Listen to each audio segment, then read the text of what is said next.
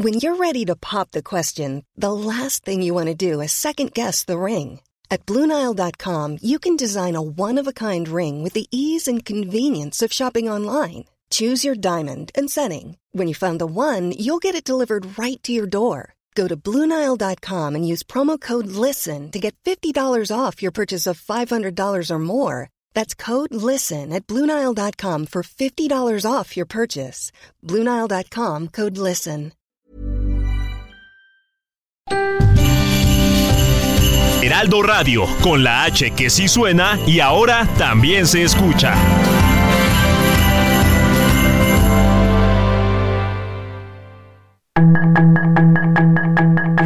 Tarde a tarde, lo que necesitas saber de forma ligera con un tono accesible. Solórzano, el referente informativo.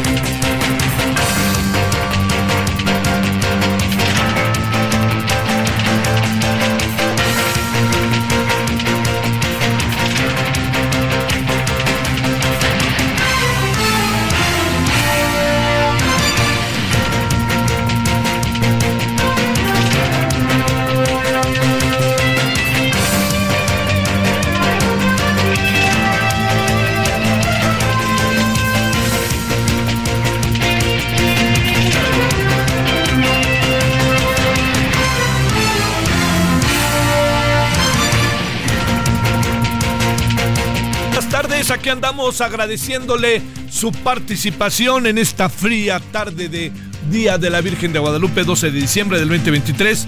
Deseando que haya tenido hasta ahora un buen día, eh, martes. Oiga, hoy es también Día del, del Trabajador, del Empleado Bancario que como todos siempre estamos con la guadalupana se nos olvida. Oigan, muchas felicidades a los que trabajan en los bancos, a ellas y a ellos que trabajan en los bancos, aunque yo entiendo que ahora ya estamos como en otra etapa porque pues todos recordamos eh, toda esa época de glamour que había anteriormente, ¿no? De los bancos y que uno iba.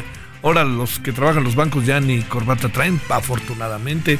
Las chavas están muy ligeras en términos de su vestimenta, no les importa tanto, como que sepan lo que tienen que hacer, presentables, hacen su chava más que bien. Y este, y bueno, el problema está en que no se nos olvide que son trabajadores, ¿eh? Los empleados de los bancos son trabajadores. ¿no? ¿Por qué? Porque luego piensa uno que porque trabajan en el banco, este, todo es reír y cantar. Y pregúntenles a los que me están escuchando, díganme si tengo acaso razón o no, para que, nomás digo, para tirarte ese trompaluña, como dirían. Bueno, les saluda a su servidor Javier Solórzano en este día guadalupano, en nombre de todas y todos quienes hacen posible la emisión. Estamos en el 98.5 de FM, Heraldo Radio, y estamos en el... Eh, Estamos en el referente, eh, referente de la noche. Pues es que ahora con estos días además que empieza, sobre todo en un día de hoy que estuvo tan nublado y llovió un poquito, chispeó por ahí, pues empieza a anochecer como desde las 5, ¿no? Desde las cinco y media. Entonces para los que entran de día, y salen de noche, pero pues no salen tan tarde, pues esto se debe propio a la época. Acuérdense que ya cambiamos, ya no hay cambio de, del horario de verano ni cosa parecida. Bueno, ahí sí, ahí lo decidió ya sabe quién. Este más con no sirve de nada, que ahora andamos en el síndrome de no sirve de nada, nada. Entonces, este, ¿qué? Porque en el fondo hubiera una, un debate, una discusión de si convenía, no convenía, etcétera. Bueno, hay, hay diversos temas el día de hoy. Eh, por lo pronto, tengo la impresión de que el fiscal de Morelos le van a quitar el fuero y este ya es cuestión de momentos, quizá de máximo 24 horas, y vamos a ver qué pasa con él. Esta es una vieja historia. Eh, mire, ahí eh, le, van a quitar el fuero, fíjese lo que son las cosas, no por el caso del feminicidio.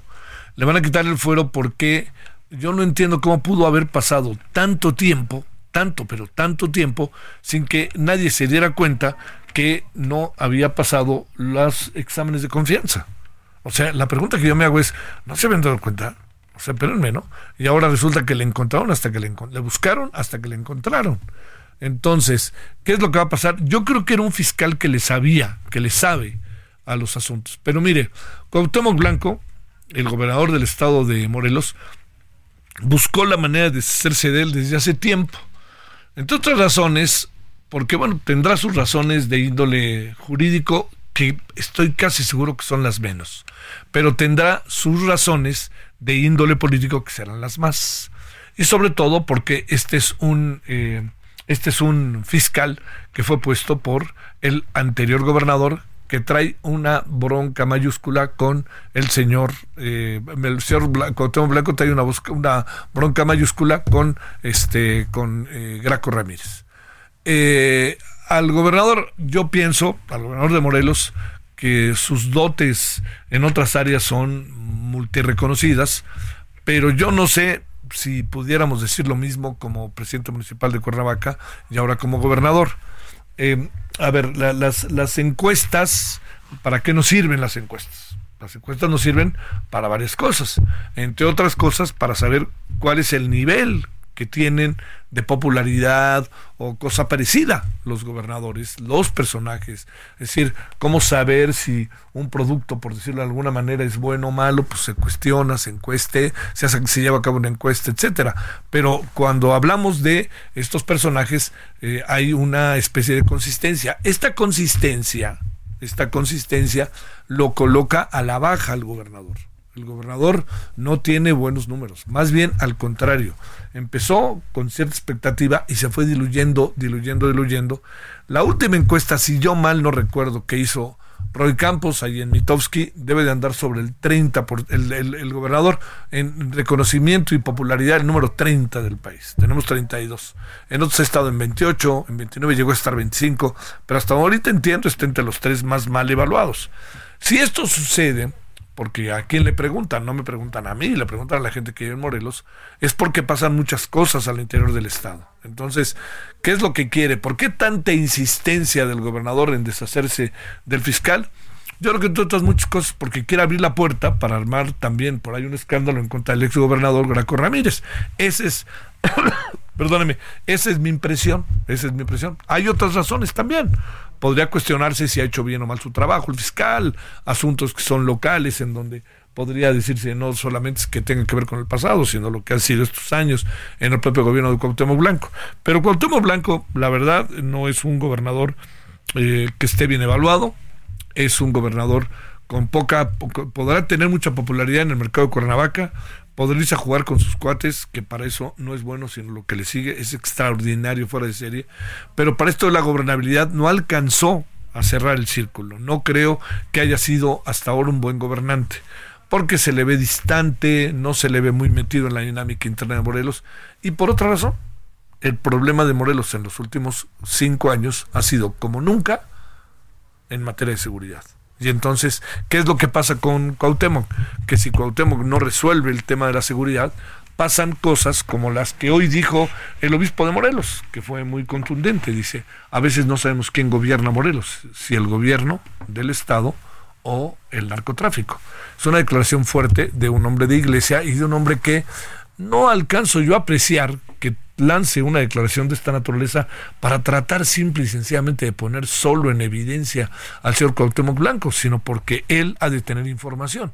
Y mire todas las cosas que han pasado, ¿no? Las cosas que han pasado a lo largo de estos años, eh, hasta Cuernavaca, ¿no? En la ciudad de la eterna primavera lo ha, lo ha padecido Cuernavaca, lo ha padecido Cuernavaca en zonas populares, en zonas muy conocidas, este, zonas muy visitadas, zonas de donde vive la gente, este, o sea, no estamos hablando de las afueras, ¿no? En donde pues, de repente es tierra de nadie. No, no. Estamos hablando en, en edificios este, de interés social, etcétera. En todos lados pasa. Y bueno, y también cuando luego suele pasar, se sobredimensiona cuando estas cosas pasan en, ciertos sectores de la población, clase media, alta, alta, pero yo diría, yo eso lo paso a segundo plano, todo es susceptible de atenderse, pero aquí no es un sector de la población, aquí es un asunto amplio. Así que pues Morelos está en una disyuntiva, se va a decidir seguramente el tema del fiscal, en menos de 24 horas. Le quitarán el fuero, ahora habrá que ver si, si le quitan el fuero, lo destituyen o no del cargo. Quitarle el fuero quiere decir que lo pueden destituir, ¿no? Porque ya no tiene algo que lo, que limite la decisión que se tome por parte del Congreso. Yo creo que es muy probable que, que si lo destituyen, pues el siguiente paso vaya a ser de nuevo que lo detengan, aunque el tema del feminicidio no está en la lista de los elementos por los cuales lo están, le están tratando, le están quitando hoy el, eh, el, el, este, el, el fuero, ¿no? Eh, eh, no sé, ahí, habrá que ver, ¿no? No, no quiero adelantar mucho, no, no entiendo muy bien por dónde van las cosas, este, y, y ahí veremos qué es lo que acaba pasando, aunque ya hoy Morena, ¿y quién cree? El PRI decidieron que se le puede quitarle fuera. Esto fue en comisiones. Ya tendrá que ir al Pleno y veamos qué pasa a la mera hora en comisiones. Bueno, pues este es uno de los asuntos que es importante, ¿no? Ahí poner en la mesa. Segundo asunto que es importante. El presidente insiste en que eh, los institutos autónomos no sirven de nada. A mí, a mí me parece, lo vamos a tratar en la noche con Ricardo Bucio, pero y lo tratamos ayer eh, con Mauricio Merino un poco también. Pero mire, yo, yo le diría, yo, yo entiendo que el presidente diga pues que, que, que no, ¿no? Y que no funciona esto, que esto, lo que quiera, pues, ¿no? Pero también le quiero decir algo, ¿no? Si yo le digo, como presidente de un país, que no sirve algo y que ese instituto no sirve, yo tendría, como presidente del país, que ofrecer un conjunto de razones, explicaciones, números, detalles del por qué me tengo que deshacer de una institución. Yo creo que eso ha faltado mucho en este sexenio. ¿Recuerda usted cuando se fue lo del aeropuerto? Yo sigo pensando que fue una encuesta muy discrecional, ¿no? No fue la encuesta que se nos prometió. Eh, pero bueno, se tomó la decisión y punto. Y el presidente, en sus atribuciones y con su poder, más que con la razón, acabó desapareciendo el aeropuerto de Texcoco. Bueno, se dijo que había corrupción, que había mucha corrupción. Yo le pregunto cuántas personas están detenidas por este hecho. Ninguna. Mire, su servidor, días antes de las elecciones del 2018, nos abocamos a ir a, a la este a la al aeropuerto de Texcoco, ¿no? ¿Cómo iban las obras? Eh, los trabajadores orgullosísimos, ¿eh? ellas y ellos. Nos enseñaron lo que era, si usted me pregunta, era una obra muy ostentosa, pues eh, no, no estaba terminada. Lo que yo vi es que era una obra mayúscula, de esas obras enormes, enormes, enormes, ¿no? Con el orgullo de los trabajadores por delante. debió haber sido como la obra más pequeña, yo creo que estaba en posibilidad de hacerse más pequeña, ¿no? No tan ostentosa, si el diseño era ostentoso, hacerlo menos ostentoso.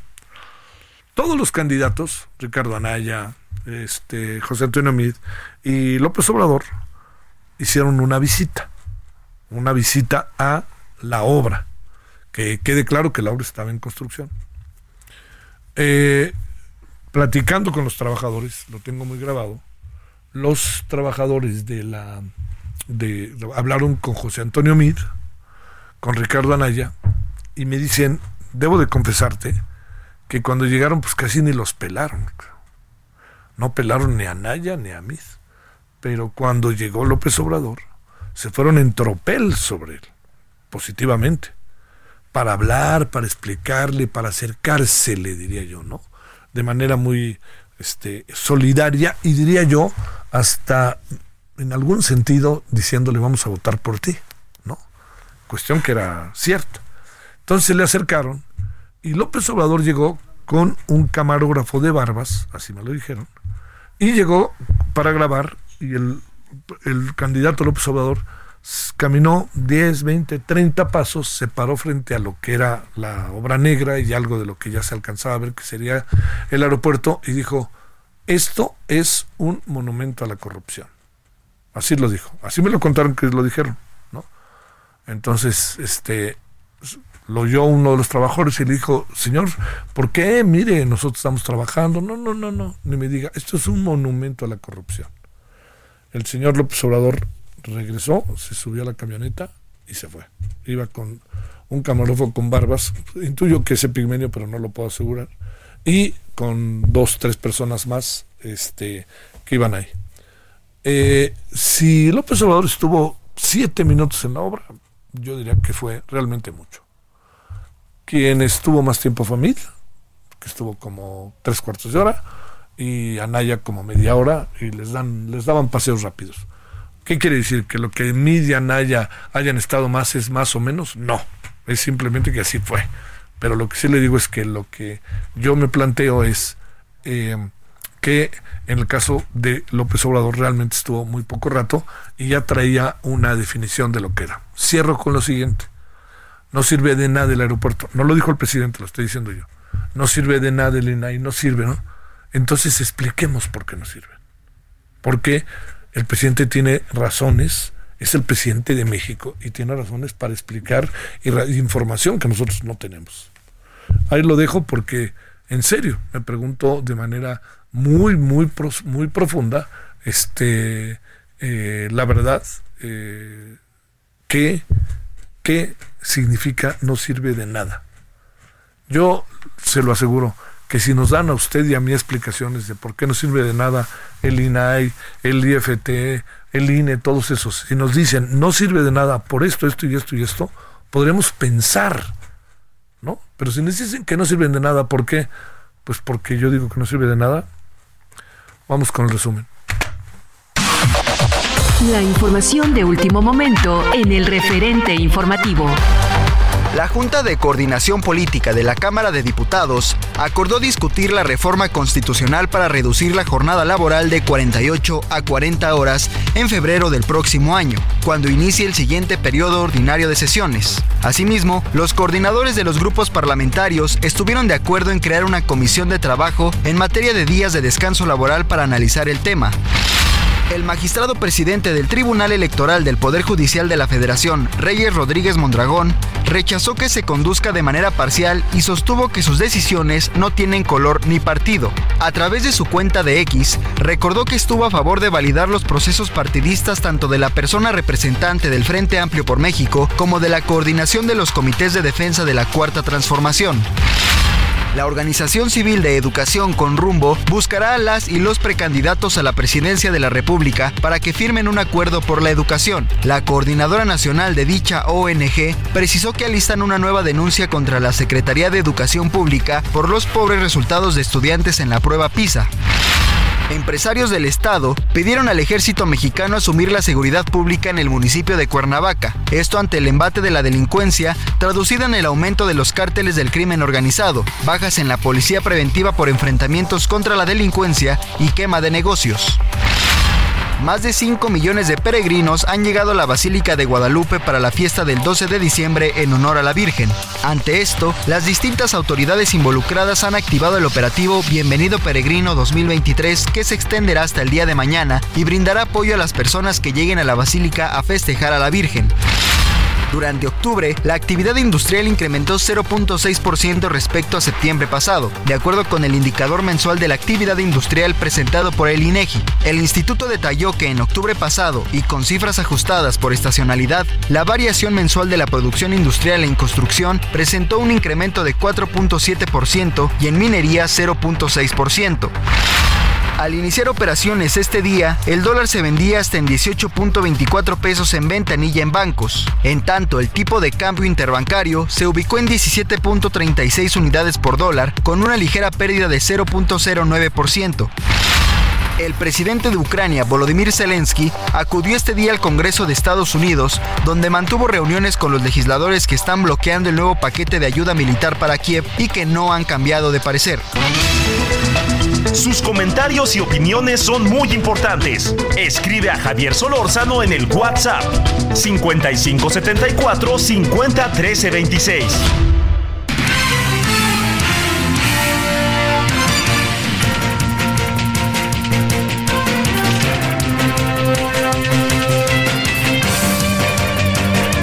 No nos olvidamos de Acapulco, estamos en ello y no es solamente acuérdate de Acapulco. Toño Ramírez, tenemos eh, unos dos, tres días de no poder platicar contigo y luego hablamos y todavía las comunicaciones nos dan lata. Conductor del Heraldo Radio en Acapulco, te saludo con enorme gusto, Toño. Muchas gracias por tu participación. Buenas noches.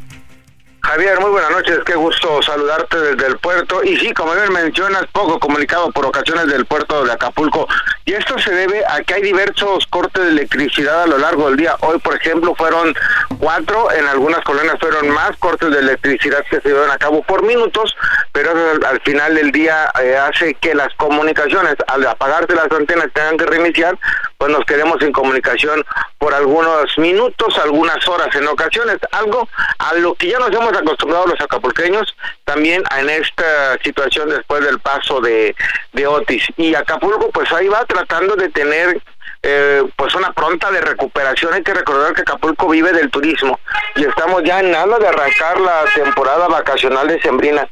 Tanto así que hoy hubo un, eh, un arranque, hubo el valedazo de salida del operativo vacacional de Sembrino, donde se tiene la participación de la Sedena, CEMAR, Capitanía de Puerto, Policía Estatal, Protección Civil. Se habla de que serán más de 10.000 elementos desplegados en todo el estado principalmente Acapulco, Tasco y Chihuatanejo. Hoy fue el banderazo de salida con el despliegue de estos elementos, un operativo que arrancó el día de hoy y terminará por ahí del 14 de enero. Esto con el objetivo de que el destino de playa pues tenga un repunte importante. Hay que destacar que en esta conferencia que se llevó a cabo el día de hoy se mencionó por parte del titular de Seguridad Pública Estatal que dentro de este operativo participarán 647 mujeres elementos de la Policía Estatal con 149 patrullas, 47 motopatrullas y 6 binomios caninos, además de un helicóptero ayudando a las acciones implementadas.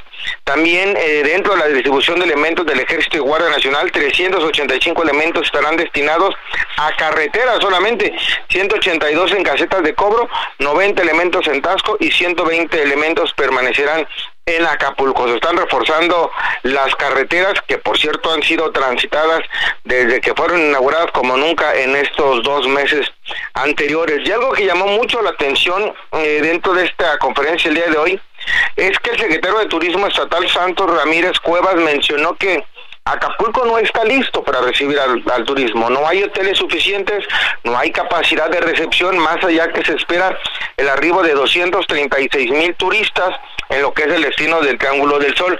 Para Acapulco se esperan 86 mil 762 visitantes, con una ocupación máxima del 74.6%, las habitaciones disponibles y una derrama económica esperada de 591 millones de pesos, recordando que pues no hay hoteles de cinco estrellas y gran turismo como tal en el puerto de Acapulco, no así en los destinos de Ixtapas y Guatanejo que menciona el mismo secretario que tendrá una mayor derrama económica y una mayor cantidad de turistas que el mismo puerto de Acapulco. E incluso la presidenta Abelina López, hoy en un apuntado más, aventó diciendo que pues si el turismo quiere venir, pues van a dar permiso para acampar y poner seguridad en las playas para que el turista que quiera llegar y quiera pernoctar, que quiera dormir, lo pueda hacer en la franja de arena sin ningún problema. En años anteriores, hay que recordar, pues estaba prohibido prácticamente dormir en la franja de arena porque llegaban familias completas y se quedaban alojadas en el famoso Hotel Camarena del puerto de Acapulco. Así parte de las cifras en lo que se espera sea una exitosa temporada vacacional de sembrina para el puerto, más allá de la problemática que tenemos todavía por huracanatis como la basura en las calles, como todavía eh, problemas de inseguridad en algunas colonias, cortes de electricidad y falta de agua potable, Javier. Oye, eh, entiendo que si la señora está proponiendo que se duerma en el Hotel Camarena, este, uno diría, habrá baños, habrá todos estos servicios, etcétera, ¿o no? Pues se supone que lo sabría. Hay algunos baños sobre la misma franja de la que son baños públicos con regaderas, pero pues son los mínimos. No se darían abasto prácticamente. Hablo que en toda la franja de arena en la zona costera serán como unos ocho baños a lo, a lo, a lo máximo, de ahí de algunos empresarios privados. El tema aquí es el de seguridad. Las playas no todas están iluminadas. Entonces, eh, Acapulco pues sigue siendo un foco rojo en temas de delincuencia organizada. ¿para, ¿para cuándo tendrán muy en breve esta la estación? Eh, todo indica que la próxima semana, mi estimado Javier. Ojalá sea, te lo juro. Sí.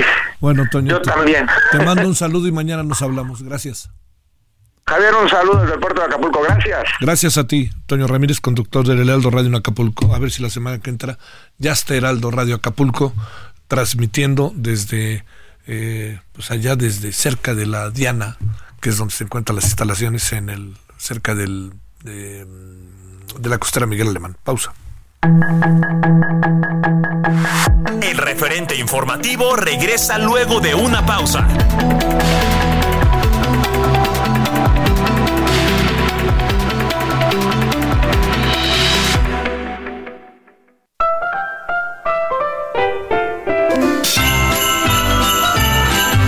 Heraldo Radio, una estación de Heraldo Media Group. La H que sí suena y ahora también se escucha.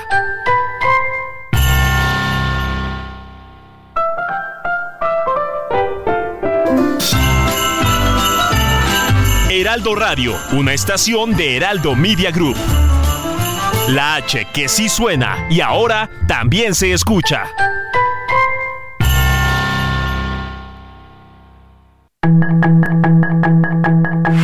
Estamos de regreso con el referente informativo.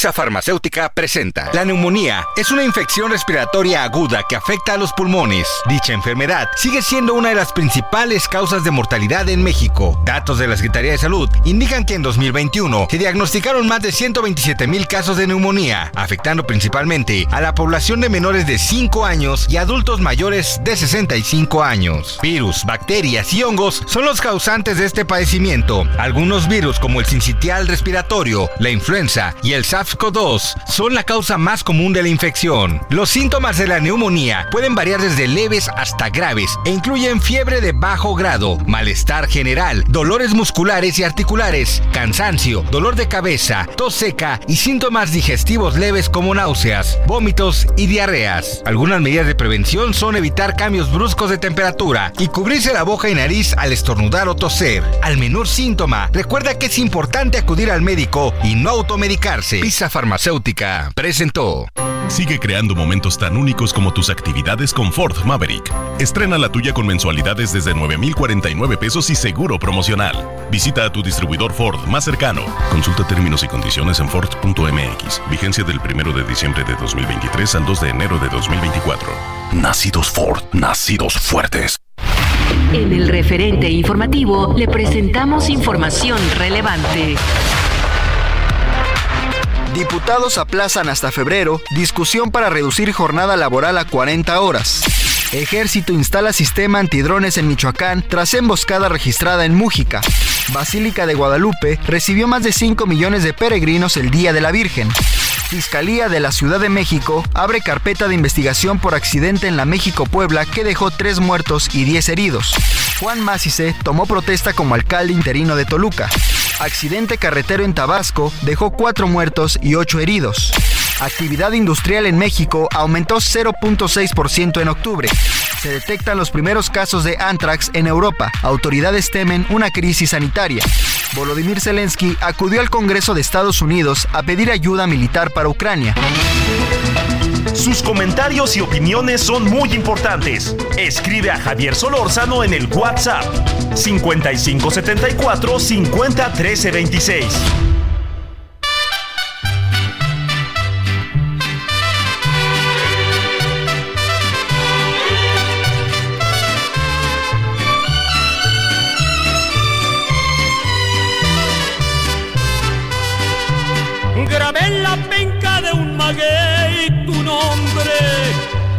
al mío, entrelazados, como una prueba ante la ley del monte, que ahí estuvimos enamorados. Tú misma fuiste quien buscó la penca, la más bonita la más esbelta dijiste que también grabara dos corazones con una flecha. Ahora dices que ya no te acuerdas, que nada es cierto, que son palabras.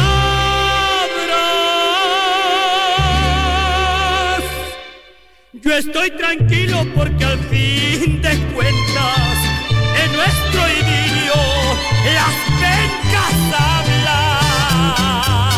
bueno, esto es la muy famosa ley del monte y es Vicente Fernández. ¿Por qué Vicente Fernández? Porque lo que es la, la, vida, ¿verdad? Un hombre que se dedicó durante mucho tiempo a ir a cantarle a la Virgen de Guadalupe en nombre de fe. Se vino a morir, ah, se cumplen ya dos años, ¿eh? Se vino a morir el día de la Virgen de Guadalupe, el 12 de diciembre. Y como suele pasar, decían que así iba a morir, muchas cosas se dijeron, pero al final, pues Vicente Fernández falleció el 12 de diciembre del 2021, eh, allí en su casa, bueno, en un hospital, estaba en un hospital, recuerdo, eh, luego de, una, de un empeoramiento de su condición pulmonar. Pues este, yo creo que su heredero es Alejandro Fernández, ¿no? Entendiendo, no porque sea su hijo, sino heredero musical en esta materia, ¿no? Eh, y bueno, pues este escuchemos y recordemos ahora quizás de estos últimos personajes con una característica, eh, no le voy a decir que de Pedro Infante, Jorge Negrete, Javier Solís, no, no, de, este, de Luis Aguilar, no, sino más bien aquella como un otro, otro tipo de personaje. Y ya Alejandro Fernández sí es otro tipo de personaje, ya lejos está de ese estereotipo de aquellos, ¿no? Aunque pues este también es bueno para, para la fiesta, Alejandro Fernández. Pero bueno, este es Vicente Fernández, nos acordamos de él hace dos años. Entrelazados como una prueba ante la ley del monte, que ahí estuvimos enamorados. Solórzano, el referente informativo.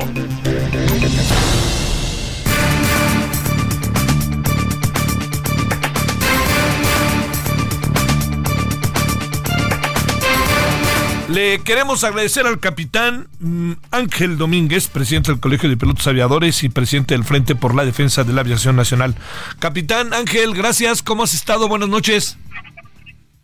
Mi estimado Javier, qué gusto poder estar platicando hoy contigo.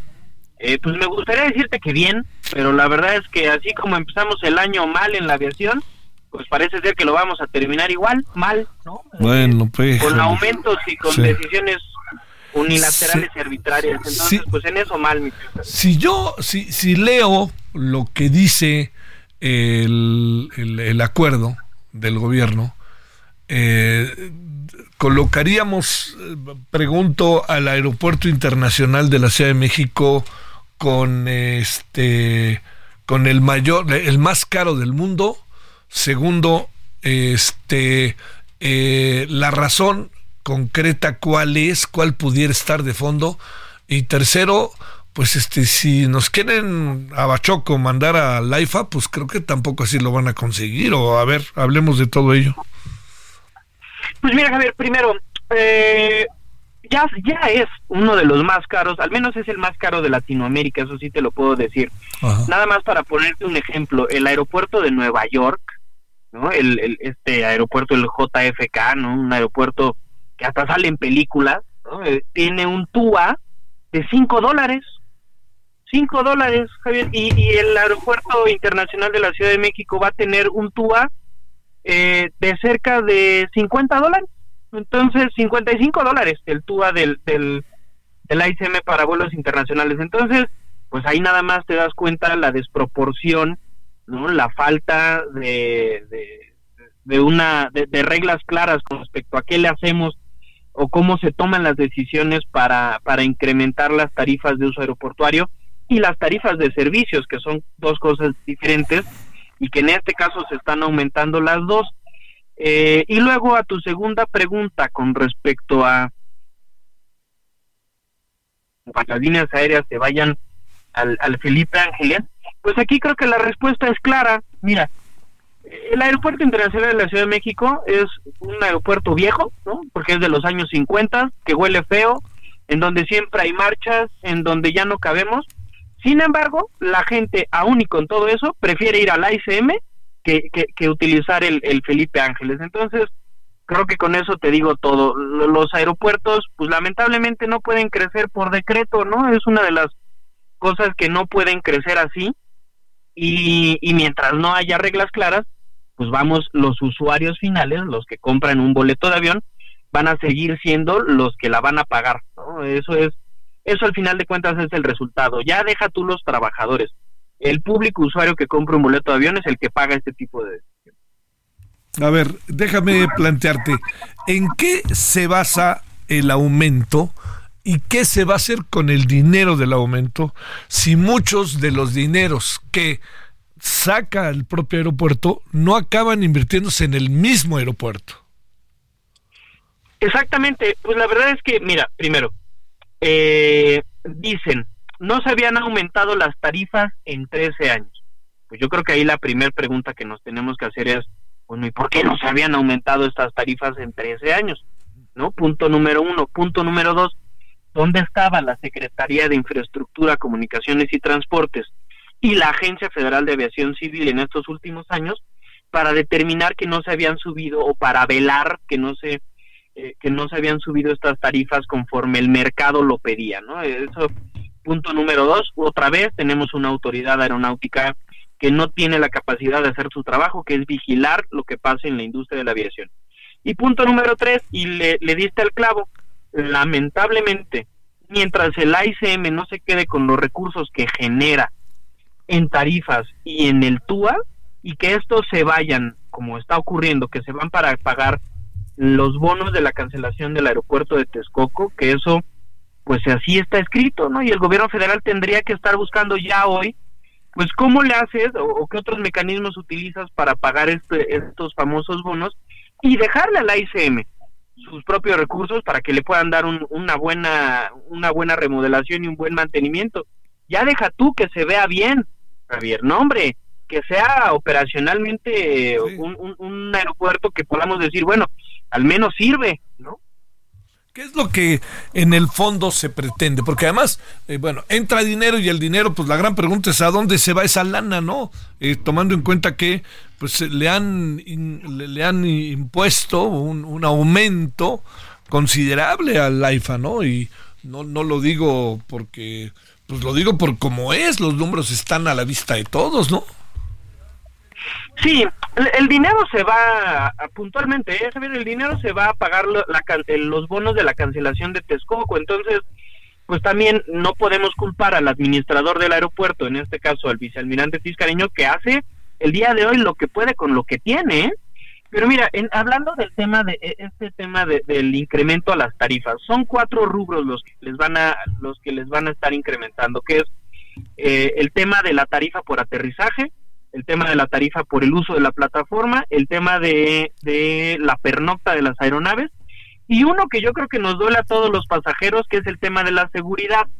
Cuando tú vas al, al aeropuerto y tienes que cruzar los famosos filtros de seguridad, pues seguramente que a ti y a los que nos están escuchando, Javier, les ha pasado que el servicio que te da la empresa esta de seguridad que cuida los filtros, eh, los filtros para pasar a las salas de última espera, pues no es como que el mejor servicio, ¿no? Entonces, pues si estás aumentando el 77% y el servicio va a ser igual de malo, pues insisto, insisto y voy a seguir insistiendo, mientras en la mientras en este país no se le consulte al público usuario y, y a la ciudadanía como lo marcan los mejores estándares a nivel internacional, pues vamos a seguir teniendo una aviación que sigue volando bajo en pleno 2023.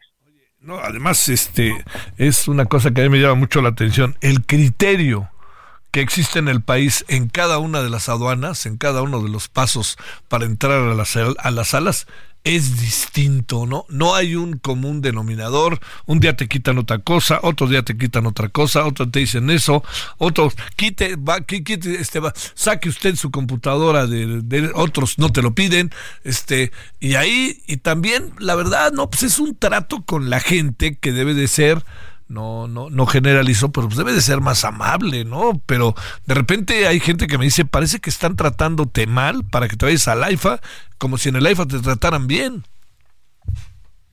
Sí, y, el, a ver, insisto, eh, Javier, el usuario final, y lo marca, ¿eh? La, la Organización de Aviación Civil Internacional te dice al Estado contratante, en este caso al Estado mexicano, si tú vas a incrementar las tarifas de aeropuerto por alguna razón, la que sea, tienes que cumplir con cuatro cosas.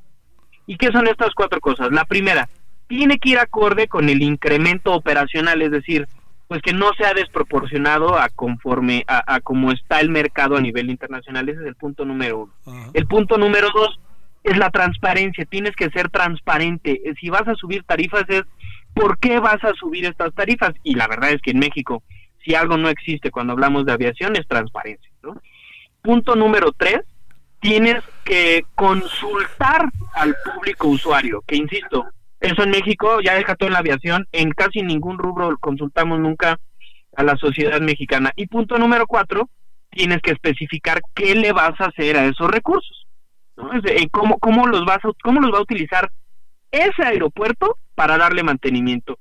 En todos los aeropuertos del mundo, la tarifa de uso aeroportuario se utiliza precisamente para que en el plan, para dar cumplimiento con el plan maestro de desarrollo de los aeropuertos, es decir, que pueda crecer, que pueda tener nuevas salas de última espera, que pueda tener nuevas pistas eh, de aterrizaje y de despegue, nuevas calles de rodaje, que la infraestructura esté, o sea, de punta y no que tengamos, como en México, un Cadillac de los 50, pero medio destartalado y medio oxidado en pleno 2023. Oye, eh, ¿qué se hace con el dinero básicamente se pagan las obras de lo que no se hizo o de lo que se hizo parcialmente, que fue el aeropuerto de Texcoco. Y, si es así, ¿cuándo vamos a dejar de pagar todo eso? Eh? Sí, puntualmente eso es lo que se hace. Se pagan estos bonos de estos acreedores que invirtieron su dinero en algún punto del tiempo para construir el aeropuerto de Texcoco. Y para hablar de tiempo, pues quién sabe, Javier, y te voy a decir incluso quién sabe, porque aunque alguien pudiera tener este dato correcto y que te dijera en tantos años se va a terminar de pagar, ahí te va otra. El tema de la reducción de operaciones en el AICM, que también se hace de manera unilateral y arbitraria, y que el año pasado eran 63, y luego ahora este año 53, y ahora a partir de enero, según que tienen que ser 43 por hora, pues evidentemente al tener menos operaciones, tienes menos dinero y entonces te vas a tardar más tiempo en pagar eh, estos famosos bonos. Entonces, mientras no haya una estrategia clara de lo que quieres con tu aviación, pues no, no, la, pues no, no, no, no, la vamos a, no, no la vamos a ver. Híjole, híjole, híjole. Oye, a ver, este, esto pasa con nosotros, apechugamos, por decirlo de alguna manera, eh, Capitán Ángel, eh, pues nos la tragamos, perdón para decirlo de manera muy doméstica, pero ¿qué pasa con el usuario internacional, con las empresas extranjeras, con las empresas que buscan eh, venir a México? ¿Podríamos estar ante la eventualidad de que algunas empresas aéreas pudieran decir yo ya mejor no vuelo a México a pesar de los pesares? ¿Qué pudiéramos tener por delante? El tema aquí es una, es una gran pregunta esa. Y, y, la verdad es que la respuesta es que afortunadamente vivimos en un, ahora sí que a pesar a pesar de, las autoridades en aeronáutica que tenemos, a pesar de ellos, eh, somos, somos estamos bendecidos porque vivimos en un país tan rico en turismo, en donde sigue siendo atractivo eh, venir a volar a México por los destinos turísticos que tenemos. Sin embargo, pues sí que eventualmente algunas aerolíneas pueden decir, a ver, pues si hay incertidumbre en las reglas para ir a volar a México, pues eventualmente sí que podrían decir, pues yo voy a empezar a reducir un poquito tal vez las frecuencias, ¿no? Y deja tú los internacionales, Javier, pues con este tipo de incertidumbre jurídica, económica, de competencia, de competitividad, pues quién en su sano juicio se avienta el tiro de invertir lana para poner una nueva línea aérea, ¿no? Por mm, ejemplo. No, pues no. nadie la va, nadie lo va a querer hacer, ¿no? Si yo tuviera la lana para, pues mejor invierto en otra cosa, en donde como quiera pues no vaya a perder mi dinero, ¿no? Porque, por cierto, este tema de que dicen que por lo regular las líneas aéreas ganan mucho dinero, no es cierto, el margen eh, el margen es muy muy pequeño en la aviación y todavía si las ahorcas más, los ejemplos están ahí a la vista, ¿eh? Tenemos nada más esta administración Interjet y Aeromar que quebraron, entonces pues yo creo que es un panorama oscuro el, que tiene la aviación mexicana. Pero no parece ser que esto sea un motivo de preocupación del gobierno, ¿no? Y como que no no está en su radar. No, no es de hoy, Javier. Lamentablemente, en los últimos 30, 35 años, eh, a los gobiernos mexicanos no les, no les interesa la, la, aviación. No una industria tan importante que, que, te representa cerca de cuatro puntos del, del porcentaje del Producto Interno Bruto, que debería de interesarle, lamentablemente no, no, vemos este interés. Y, y a mí se me hace curioso porque uno de los objetivos de la administración, que es un objetivo en el que sí militamos, en el que sí nos podemos sumar, es en el de que más gente vuele en avión y por eso, según o supuestamente, se están construyendo más aeropuertos. Y eso es bueno porque tampoco en 30 años habíamos inaugurado dos aeropuertos, ya llevamos dos nada más en estos últimos años. Eso es positivo, pero la pregunta que sigue y que es obligada es, y bueno, y más aeropuertos, pues ¿para qué? ¿No? Si no tenemos reglas claras en esta industria. Bueno, ¿en qué va a acabar esto para cerrar, mi queridísimo capitán Ángel Domínguez? Pues Javier, eh, lamentablemente a mí me gustaría decirte que, que, pueda terminar en un, en, un, eh, en un final feliz, ¿no? Sin embargo, lo que observamos es que a partir de enero, lamentablemente, las aerolíneas le van a trasladar este incremento al público usuario y, y pues lo, único que, vemos al futuro es, y, y a lo que le apostamos lamentablemente en este México, tan desgastado y tan cansado es a la resiliencia del ciudadano mexicano que aún con todos estos incrementos seguramente que va a decir, bueno, pues yo tengo que utilizar el medio de transporte más seguro y eficiente del mundo y se seguirán subiendo a los aviones, pero mientras no tengamos eh, reglas claras en esta industria y políticas públicas alineadas al 2023, pues no, no vamos a tener la aviación que esperamos todos. Gran saludo, como siempre, como siempre, capitán Ángel Domínguez, presidente del Colegio de Pilotos Aviadores y presidente del Frente por la Defensa de la Aviación Nacional. Gracias, capitán. Te mando un abrazo. Igualmente, Javier, cuídate mucho. Gracias. Vámonos a las 19.51 en la hora del centro. Zacatecas, Omar Hernández. Adelante, Omar. Gracias, buena noche. En estos momentos la Secretaría de Seguridad Pública tiene un operativo especial en el municipio de Villanueva, luego de un enfrentamiento armado entre el cártel Jalisco Nueva Generación y el cártel Sinaloa. Hasta el momento, seis personas integrantes de estos grupos delictivos eh, han sido localizados como ah, fallecidos, abandonados en una comunidad eh, donde las autoridades llegaron una vez que ya había pasado el enfrentamiento que fue reportado por habitantes de comunidades rurales. Esta zona está muy cercana ya a la región serrana, donde ambos grupos delictivos se pelean a muerte esta región por dos razones, para el trasiego de nervantes, ya que ahí nadie los molesta, y también se han asentado en campamentos delictivos. Uno de ellos, por cierto, fue localizado y destruido esta tarde. Se mantiene, ya te digo, el operativo y el saldo hasta el momento, seis personas eh, sin vida, eh, otro más lesionado, dos lesionados y uno más detenido después de estos patrullajes. El operativo se mantiene en esta región. Es el reporte. Un enfrentamiento que no es cualquier cosa, ¿no? Este, Sinaloa y Cártel Jalisco. No es cualquier cosa en una zona donde ya te digo, pues eh, la rispidez y las fuerzas de ambos grupos delictivos, el armamento que cargan es de, es de grueso calibre. Te mando un gran saludo, Omar. Muy buenas noches. Estamos al pendiente. Detienen a un presunto responsable de asesinar al jefe de custodios del Cerezo de Cieneguillas y un enfrentamiento entre integrantes del cártel Sinaloa y cártel Jalisco Nueva Generación en Villanueva, Zacatecas. ¿Cómo ve? Para que no digamos que esto se va atemperando. Vámonos hasta Jalisco, Mayeli Mariscal. ¿Cómo estás, mi querida Mayeli?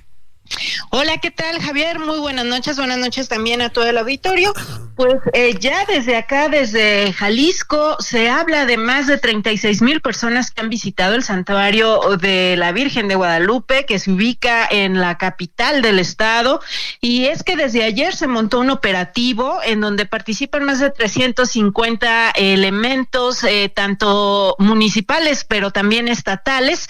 Y bueno, hasta el corte de las 5 de la tarde se reportaba saldo blanco.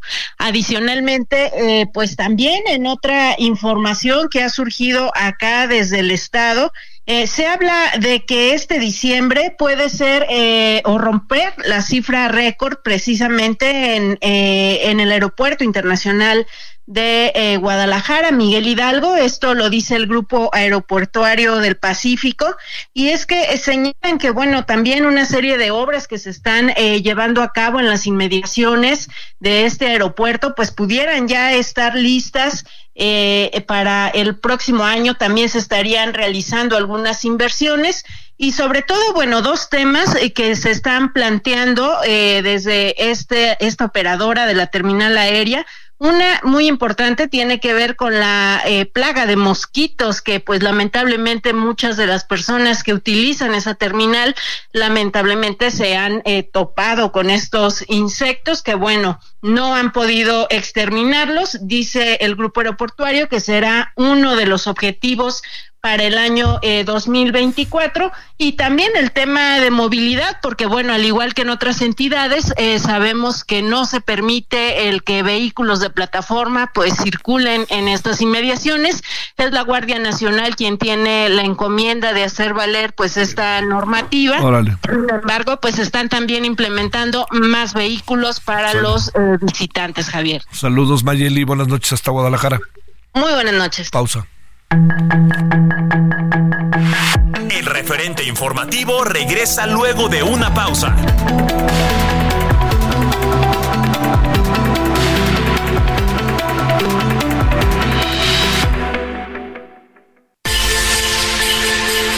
Escucha la H, Heraldo Radio.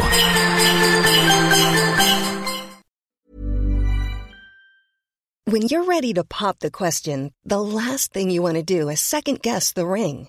At Bluenile.com, you can design a one of a kind ring with the ease and convenience of shopping online. Choose your diamond and setting. When you find the one, you'll get it delivered right to your door. Go to Bluenile.com and use promo code LISTEN to get $50 off your purchase of $500 or more. That's code LISTEN at Bluenile.com for $50 off your purchase. Bluenile.com code LISTEN.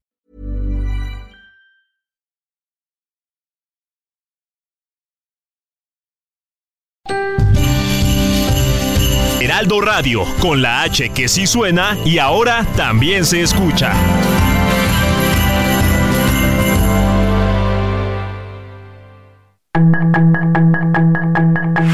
Estamos de regreso con el referente informativo.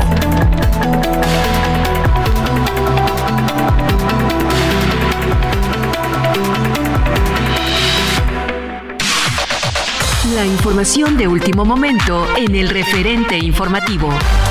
La sección instructora de la Cámara de Diputados aprobó el desafuero del fiscal de Morelos, Uriel Carmona, quien está acusado de ejercicio ilícito del servicio público. El dictamen pasa a la mesa directiva para llevarlo al Pleno. Este miércoles, el Pleno de San Lázaro se erigirá como jurado de procedencia, en donde la parte acusadora y defensa del fiscal se sometan a un juicio ante las y los diputados, quienes votarán para aprobar o no el desafuero del fiscal.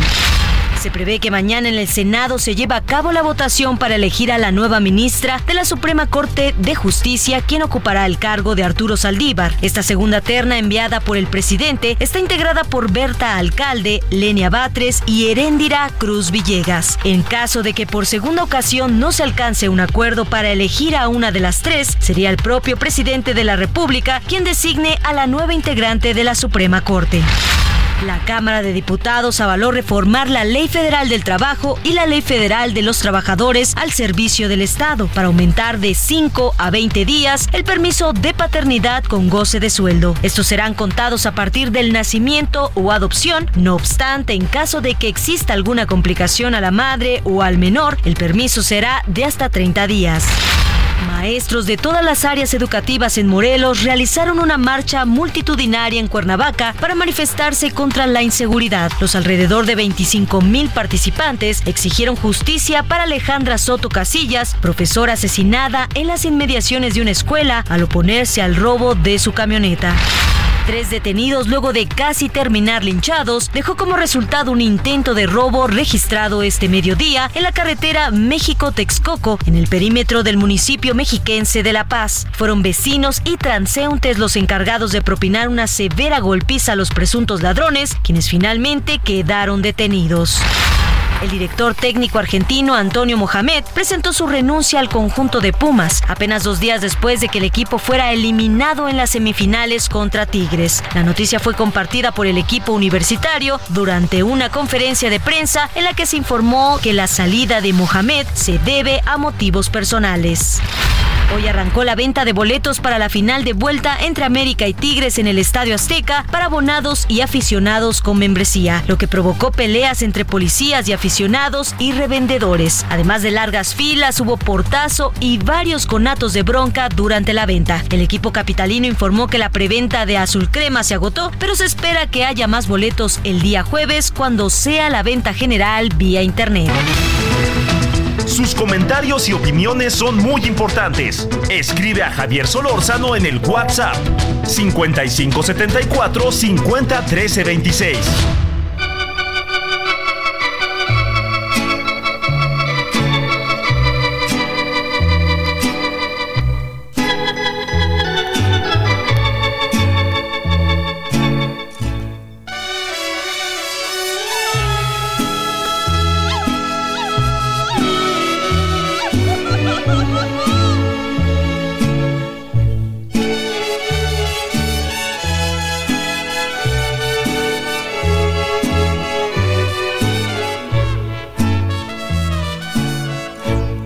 Este amor apasionado anda todo alborotado por volver.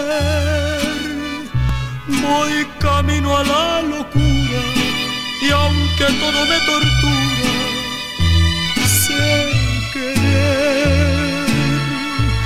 Nos dejamos hace tiempo, pero me llegó el momento de perder tenías mucha razón, le hago caso al corazón y me muero por volver. Y volver, volver, volver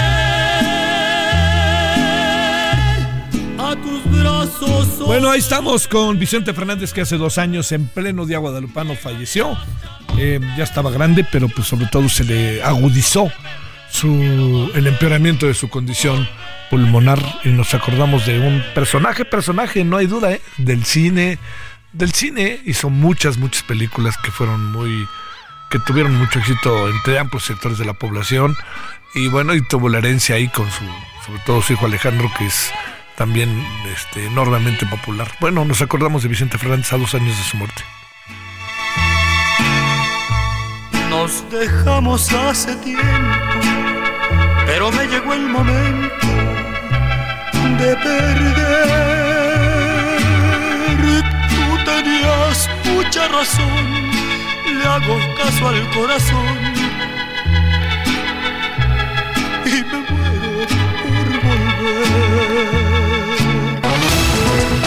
Sus comentarios y opiniones son muy importantes. Escribe a Javier Solórzano en el WhatsApp 5574 50 13 26.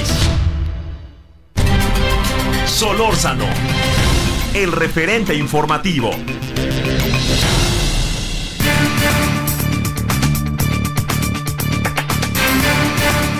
Bueno, oigan, eh, por cierto, tembló esta mañana. Ahí estábamos nosotros en el Senado, en el sótano 3 no se sintió. Eh, ¿Por qué no se escuchó la alerta sísmica? Porque acuérdese que se escuchó, pero ya después sí, no del todo, porque si estamos ante una, un temblor, el cual el epicentro se encuentra en la zona, en este caso de la alcaldía Álvaro Obregón, pues no hay manera de que, de que, este, de que suene porque es ahí el epicentro. Recuerde que la alerta tarda 40, 50 segundos en en avisarnos, ¿no? Porque el epicentro está a unas distancias lejanas, como será en este caso el Pacífico, sobre todo, o en, muchas otras zonas, ¿no? Pero particularmente en el Pacífico. Entonces, por eso no se escuchó, para que usted este, no, no, no, no, no aviente sapos, pues eso se debió. Pero sí fue fuerte porque siendo que no tiene una magnitud aparentemente alta, 3, por ejemplo, 3.1 creo, ese no es el problema, el problema es que es aquí abajito y ahí todo adquiere otra dimensión, como bien lo sabemos. Espero que ande bien, que no se haya, pues el susto nadie no lo quita, pero que todo ande bien. Bueno, 20 con 7, 20 con 8 en la hora del centro. Javier Martín Reyes es investigador en el Instituto de Investigaciones Jurídicas de la UNAM. Javier, con enorme gusto te saludo. ¿Cómo has estado? Muy buenas noches. Tocayo, ¿qué tal? Buenas noches. Como siempre, con el gusto saludarte a ti y a todas las personas que nos escuchan. pues ahora sí que no sé por dónde empezar, pero más allá del tema que es el tribunal, una reflexión ahí medio de bote pronto, para decirlo en términos futboleros, si me permites, es ¿qué piensas de la propuesta que no creo que vaya a acabar siendo, se consolide, del presidente respecto a la desaparición de los organismos autónomos porque no sirven de nada. Una reflexión sobre eso, Javier, si no te importa. A ver, yo, te diría, mira, creo esta es una de las falacias que ha repetido una y otra vez el presidente eh, López Obrador, Javier. Eh, esos órganos desempeñan funciones eh, que combinan dos características, a ver. la primera es que son funciones muy técnicas donde se necesita personal muy bien capacitado, la competencia económica, las telecomunicaciones, incluso yo te diría la organización de las propias elecciones, como es el caso del INE, pues demanda de cuerpos especializados de personas que sepan hacer bien eh, las cosas. Y la verdad, Javier, es que creo que en México la gran tragedia que hemos tenido es que nunca hemos construido servicios o hemos construido muy pocos servicios profesionales de carrera en el poder ejecutivo. ¿no? Entonces, ya sabemos que cada vez que cambia un sexenio, se viene, se va gente, y no solo eso, prácticamente cuando cambian al jefe de una persona, todos sabemos que muchas personas que trabajan en la administración pública, pues ven en peligro, ¿no? Su permanencia en el, en, el cargo. Ese es un problema endémico, Javier, que se ha solucionado parcialmente con la creación de este tipo de, de, de órganos. Y la otra característica que también es importante, Tocayo, pues es que estos órganos, ¿no? Desempeñan funciones en las que la politización es una amenaza eh, constante. Tú imagínate nada más, ¿no? Si en México las, las elecciones las organizara la Secretaría de Gobernación, bueno, pues esas serían elecciones muy poco confiables en, en el gobierno de cualquier color. Se hubiera confiado poco, ¿no? Este, deja ponerlo así. Si Miguel Ángel Osorio Chong hubiera organizado las elecciones no del, del, del 18 y hubiéramos confiado poco también digamos de los secretarios de gobernación eh, panistas y así para atrás entonces por eso te diría en un contexto como el mexicano yo creo que son organismos muy necesarios que sí sirven o sea eso está medido tocayo hoy piensa nada más en el tema de telecomunicaciones hoy el acceso a eh, la telefonía celular los datos y demás es mucho más barata ¿no? que hace años y eso es porque hoy tenemos un, mercado regulado con competencia eh, económica y así nos podríamos eh, seguir, pero digamos de acuerdo contigo, ¿no? Yo creo que esta es una iniciativa pues mucho más retórica, ¿no? Que sirve para que el presidente pues en pleno proceso electoral siga insistiendo con esos temas donde él se siente eh, cómodo y donde siente que le reditúan en términos electorales. Políticamente yo le veo muy poca viabilidad para aquí para que de, aquí al fin de este de esta legislatura pues se pueda concretar una reforma que hay que decirlo Tocayo tendría que ser constitucional y para eso se requieren dos terceras partes del Senado y diputados y luego además eso pasar por congresos locales. No sirven para nada, dijo el presidente. No, hombre, pues mira, tan, tan sirven que López Obrador es presidente de la República. O sea, es, es imposible pensar eh, Tocayo, que en México eh, pudiésemos haber visto la transición del 2000 sin un órgano autónomo como en su momento fue eh, el IFE. Y yo te diría, sería impensable pensar que López Obrador, ¿no? que fue siempre un adversario de los regímenes priistas y panistas, pudiese haber llegado al poder sin un árbitro imparcial, sin reglas del juego, sin una cancha medianamente pareja. Para eso sirven los organismos autónomos y, en, y el INE en particular, Tocayo, pues sirve para eso, porque esa es la regla de oro de la democracia. Una democracia es democracia, ¿no? Siempre eh, y cuanto se cumpla con esa condición de que quienes hoy son minoría política tengan las condiciones eventualmente para llegar al poder, si así lo decide la ciudadanía, y viceversa, que quienes hoy están en el gobierno, pues se puedan ir del gobierno si eventualmente así lo decide eh, eh, la gente. Para eso sirve el INE y vaya que en México nos, nos ha servido, ahí están los datos, ahí están las innumerables alternancias que hemos visto en, en, en, los gobiernos pues, estatales, eh, municipales y, por supuesto que tenemos un sistema muy imperfecto de tocayo, pero en México los votos se cuentan y se cuentan bien y eso es en buena medida gracias a estos organismos con autonomía, ¿no? A ver, este, tú que conoces el Tribunal Electoral, yo que incluso me tocó conducir cuando le entregaron al presidente su constancia como presidente del país en el Tribunal Electoral, uno que ve el Tribunal Electoral, pues la verdad, como una instancia, pues no exenta de líos, pero todo esto que pasó parece un, un, este, la verdad que sí te lo digo, Javier, parece un lío evitable o un intento de golpe, ¿no? De, de parte de tres ministros en contra del el presidente Reyes Rodríguez eh, eh, Mondragón. ¿Ante qué estamos, eh? Pues mira, Javier, yo, yo aquí creo que hay una combinación eh, de dos factores, eh, pero coincido, ¿no? Aquí cuando eh, uno ve lo que ha pasado, pues lo primero que se pregunta, como diría el clásico, es, ¿pero qué necesidad? O sea, estamos en pleno proceso electoral, a menos de seis meses de la jornada electoral. Necesitamos un árbitro que sea confiable. No olvidemos que el Tribunal Electoral, Tocayo, es la última instancia para todas las elecciones. O sea, sí para la elección presidencial, que es importantísima, pero también para las elecciones para el Senado, para el Congreso, ahí nos vamos a jugar, yo creo que muchísimas cosas, ¿no? Independientemente de lo que uno piense sobre las ofertas eh, políticas, y también va a haber muchísimos gobiernos estatales, legislaturas locales, eh, ayuntamientos que van a estar en, en disputa, y todas las controversias potencialmente pueden terminar en ese órgano terminal de cierre que tiene la última palabra eh, que es el Tribunal Electoral. Y te decía yo que ahí hay dos tipos de factores. Primero hay una disputa interna eh, muy clara, eh, que no es novedosa, no es nueva, pero que sí sorprende. ¿no? Tú te recordarás, Tocayo, que pues este Tribunal Electoral, desde su primera presidencia, tiene un vicio de origen que es que a cuatro de los siete que nombraron en 2016 les alargaron el periodo a la mala, ¿no? Yo creo que ahí hay un primer dato que hay que tener muy presente y que explica buena parte no de esas presiones políticas que, que vemos. Y luego hemos visto muchas disputas internas, tan es así, Tocayo, que ninguna de las presidencias de 2016 a la fecha han concluido un periodo de cuatro años, que es lo que marca la Constitución. Primero estuvo Yanino Tálora, eh, quien renunció, después estuvo el magistrado eh, Fuentes Barrera, que solo completó el periodo que faltaba.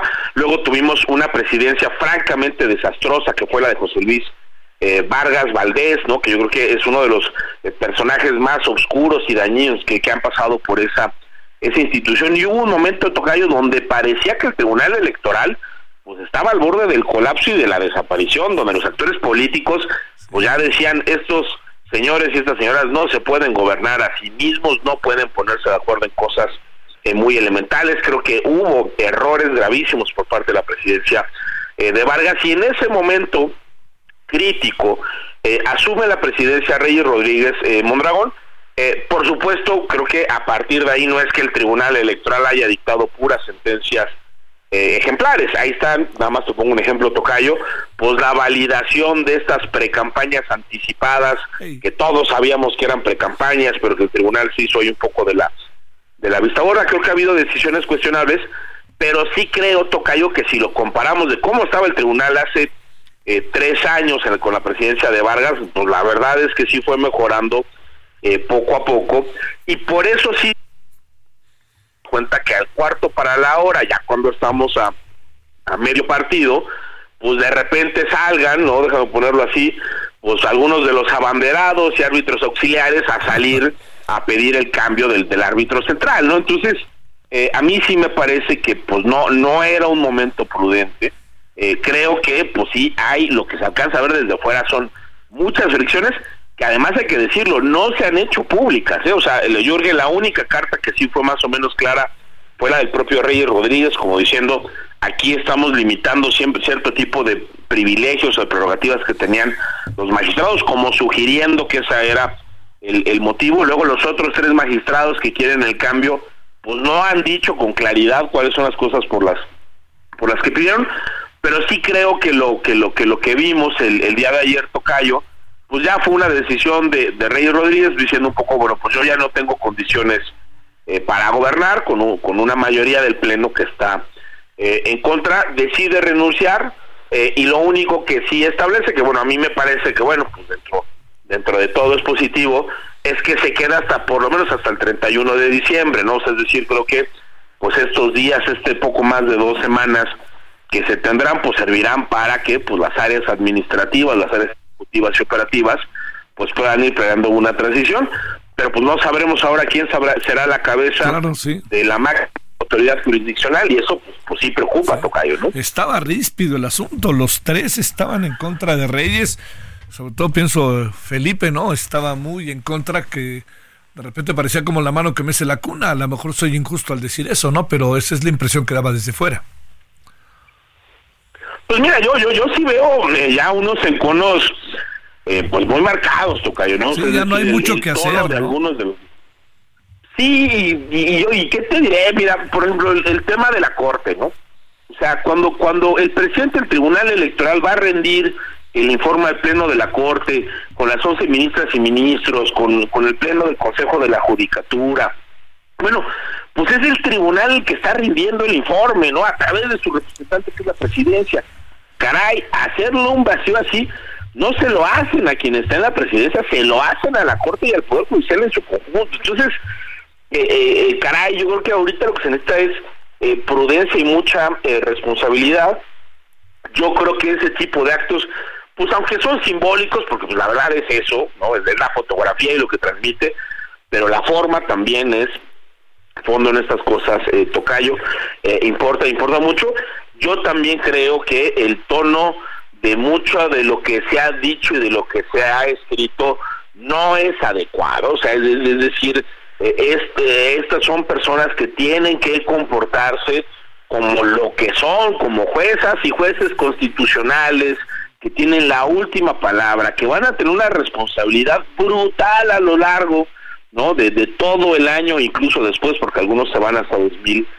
Eh, Entonces, sí creo que ese no es el nivel ni del debate, ni de la discusión, ni de las eh, peticiones que, que, que tendría que haber todos entendemos y quienes hemos pasado por órganos, cuerpos, equipos, ¿no? Donde hay eh, dos o más personas, pues sabemos que las tensiones, las diferencias de opinión son normales y hasta son buenas, Tocayo. Por, e, por eso no hay, no tenemos, déjame ponerlo así, una sala superior de una sola persona, ¿no? Por eso hay, hay siete, que por cierto hay que decir que el Senado no ha nombrado a dos, pero bueno, son órganos colegiados porque se valora esa pluralidad se valora esos diferentes puntos de vista, pero esa diversidad se tiene que procesar por las vías institucionales y respetando las normas y acá lo que vimos fueron algunos intentos por lo menos de que no fuera así, ¿no? Oye, y la otra es este digo era una abierta confrontación, ¿no? Este, además poco o nada cuenta lo que piensa la sociedad, es un asunto que se individualiza de manera muy lamentable.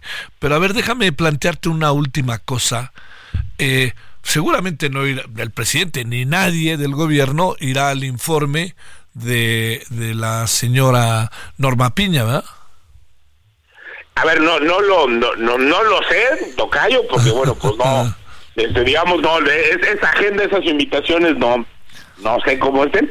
Eh, yo pensaría que, pues estarán, porque, de nuevo, mira, los, los tres órganos más importantes judiciales que tiene este país, por supuesto, primero son la Suprema Corte de Justicia de la Nación, pero incluso si uno ve las fotografías, Tocayo, en esos eventos, abajito de las y los ministros, del lado izquierdo está el Pleno del Consejo de la Judicatura Federal y del lado derecho está el Pleno de la Sala Superior. Yo pensaría o quisiera pensar, pero quizá estoy siendo muy ingenuo, y si es así luego ya lo podremos platicar, pues que sí, eh, eh, no solo se esperaría, sino que, tendrían eh, que ir, pero ahí sí, este, te, voy a ser muy sincero, no no sé cómo estén los, los, detalles, pero creo que sí sería muy importante, Tocayo, pues mandar un mensaje de, de, unidad, cara, por lo menos para cerrar así el año. Uy, uy, uy, bueno. Te mando un gran saludo, Javier Martín Reyes, investigador del Instituto de Investigaciones Jurídicas de la UNAM. gracias que estuviste con nosotros esta noche de día martes. Gracias. No, hombre, un gustazo, Tocayo, un abrazo muy fuerte y que estés muy bien. Para ti, gracias. 2022 en la hora del centro. Vámonos a Puebla. Claudia Espinosa, ¿qué pasó con los peregrinos? Adelante, Claudia. Gracias, Javier. Te saludo con gusto aquí a todos los amigos del Radio Media Group. Pues sí, de acuerdo con la Secretaría de Gobernación, se ha dado a conocer que, bueno, lamentablemente incrementó a tres el número de personas fallecidas por el accidente registrado ayer en la autopista México-Puebla. Hay que recordar que todos estos peregrinos que viajaban en motocicleta, pues eran originarios del municipio de Acatzingo y fueron arrollados por un eh, vehículo, una camioneta de una persona que conducía en estado de ebriedad. Las personas que perdieron la vida fueron Gabriel N. de 31 años, Ángel N. de 22 años, así como un menor de 14 años. También dio a conocer la dependencia que hay 10 lesionados que están atendidos en el Hospital Fernando Quiroz y en el Hospital General de Ixtapalapa. De acuerdo al último reporte, pues todos tenían un estado grave de salud. También eh, la propia Secretaría de Gobernación dijo que elementos de la Guardia Nacional fueron los que pusieron a disposición de la autoridad competente a Carlos N., presunto responsable y conductor de este vehículo, quien fue trasladado a las oficinas de la Fiscalía de Iztapalapa para realizar los trámites correspondientes. Aquí en Puebla, pues se está dando asesoría legal a los familiares de estas personas de Acatzingo para proceder pues con las denuncias correspondientes allá en el Estado de México. Es la información que te tengo de ese pueblo. Bueno, pero ya está por lo pronto como se ha detenido, ¿no? La persona que, que este que perpetró este pues esta esta acción, ¿no? Que fue fue realmente muy muy muy muy lamentable y de nuevo, ¿no? Dentro de la inconsciencia. Te mando un gran saludo, Claudia. Muy buenas noches. Bueno, vámonos a una pausa. Hay diversos temas ahí para tratar esta noche, ¿eh? que ojalá, perdóname, nos acompañe a las 21 horas en hora del centro en Heraldo Televisión. Heraldo Media Group, estaremos en el 8.1 de televisión abierta en referente televisión.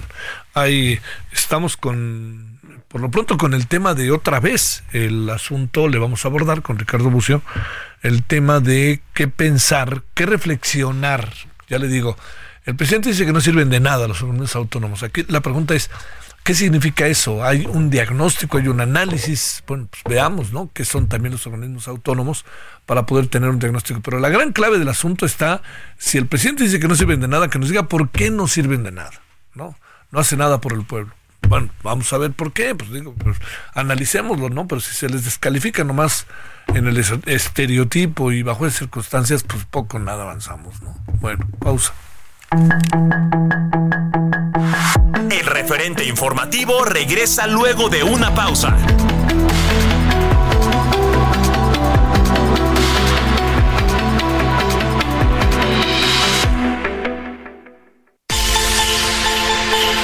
Escucha la H, Heraldo Radio.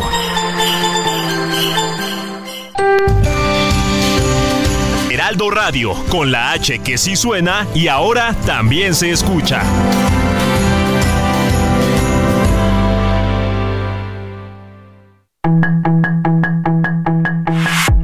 Estamos de regreso con el referente informativo.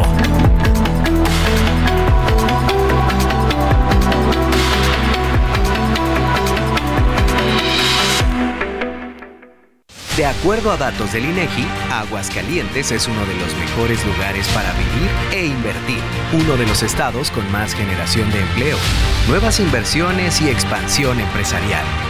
Referente de éxito para inversionistas. En economía, Aguascalientes es el gigante de México. Sigue creando momentos únicos en cada trayecto con Ford Territory. Estrena la tuya a 24 meses con tasa del 9.99% y seguro sin costo. Visita a tu distribuidor Ford más cercano. Consulta términos y condiciones en Ford.mx. Vigencia del 1 de diciembre de 2023 al 2 de enero de 2024.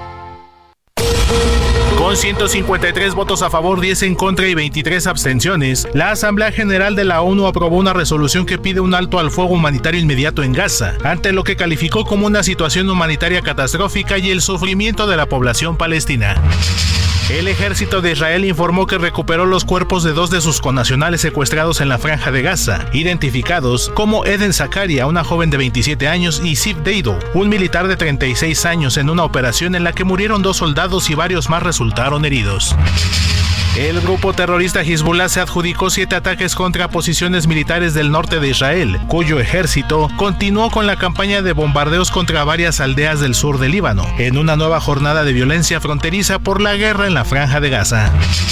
El presidente de Estados Unidos, Joe Biden, anunció este martes durante una reunión en la Casa Blanca con su homólogo ucraniano Volodymyr Zelensky que ha aprobado el desembolso de otros 200 millones de dólares en ayuda militar para Ucrania ante la invasión rusa. Posteriormente, el propio Joe Biden advirtió en conferencia de prensa a los legisladores republicanos, quienes mantienen bloqueada la aprobación de nueva ayuda militar para el gobierno de aquel país, que la historia juzgará a quienes le den la espalda al pueblo ucraniano. El presidente de Argentina, Javier Milei, anunció una devaluación de la moneda del 54% y recortes del gasto en un primer esfuerzo de su gobierno por reactivar la economía pampera, con lo que el nuevo tipo de cambio se ha ajustado a 800 pesos argentinos por dólar estadounidense. La Organización de los Estados Americanos buscará organizar una reunión de ministros de Exteriores del continente americano para abordar los intentos del Ministerio Público de Guatemala para impedir la toma de posesión del presidente electo Bernardo Arevalo de León.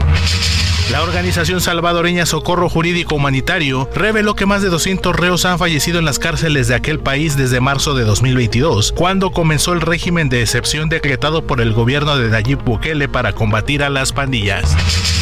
Para el referente informativo, Héctor Vieira.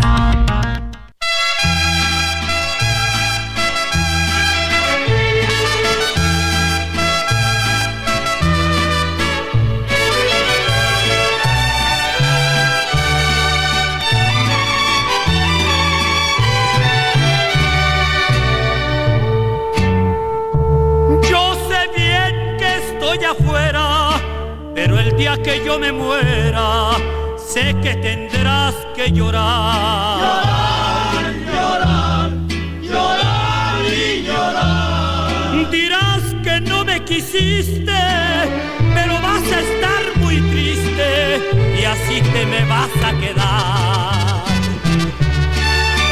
Con dinero y sin dinero, yo hago siempre lo que quiero y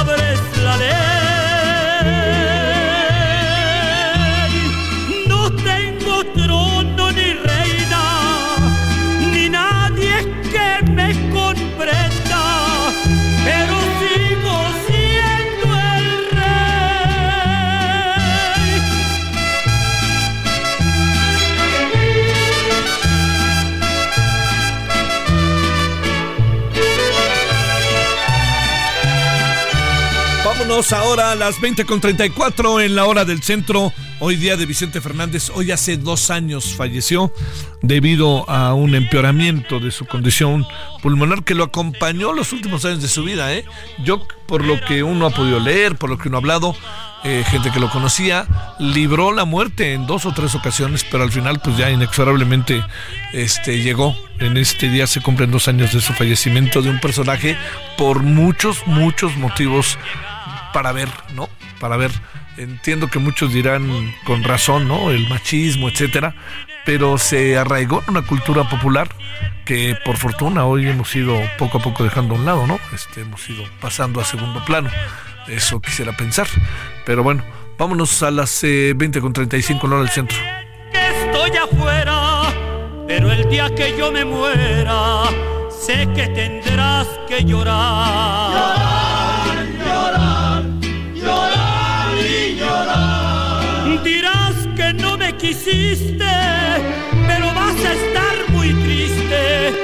así te me vas a quedar. Con dinero y sin dinero, yo hago siempre. Sus comentarios y opiniones son muy importantes. Escribe a Javier Solórzano en el WhatsApp 5574 50 26. Solórzano el referente informativo.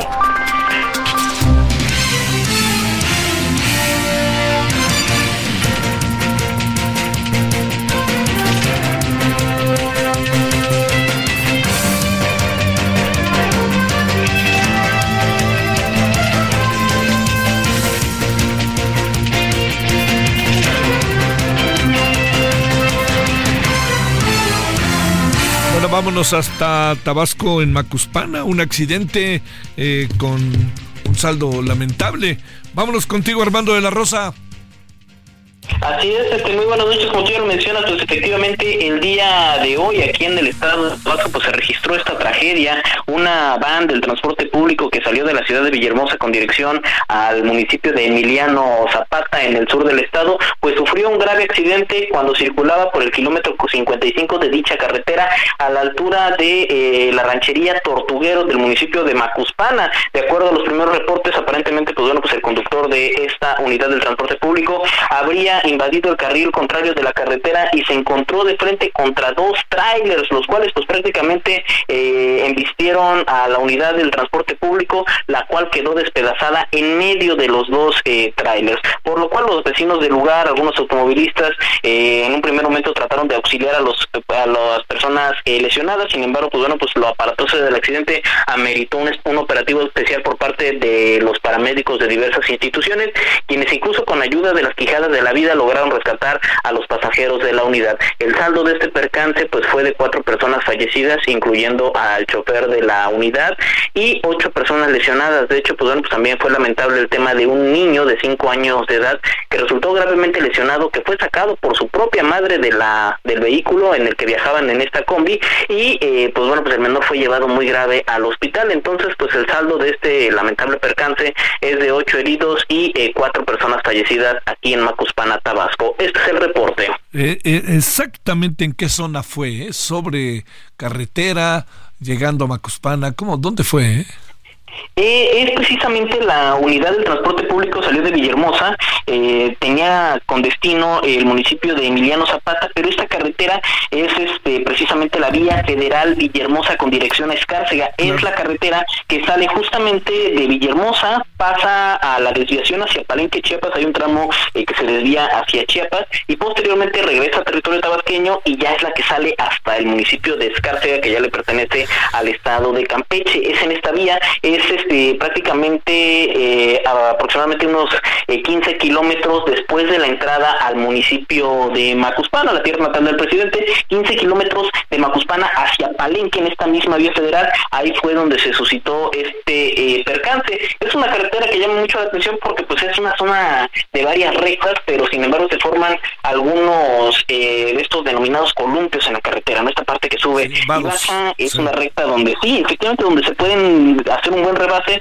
pero pues no se sabe todavía eh, qué fue lo que eh, ocasionó el percance, aunque los primeros reportes señalan que habría sido el conductor de esta van, el cual pues bueno, pues invadió el carril contrario y golpeó de frente pues a estos dos eh, trailers. Eh, de hecho, pues bueno, pues en la zona fue necesaria tanto la intervención de paramédicos del municipio de Macuspana como de la ciudad de Villahermosa e incluso una ambulancia de Palenque Chiapas pues también acudió al lugar del percance, pero fue en este, en este tramo que va de la zona de la entrada de Macuspana con dirección a la desviación a Palenque en esta villa Villahermosa con dirección a Escárcega. Gracias, eh, te mando un gran saludo, Armando. Gracias, saludos hasta Tabasco, Villahermosa. Gracias. Gracias, seguimos al pendiente con la información. Gracias, doctor Francisco Estrada Porrúa, investigador titular B en el Instituto de Ciencias de la Atmósfera y Cambio Climático en la Universidad Nacional Autónoma de México.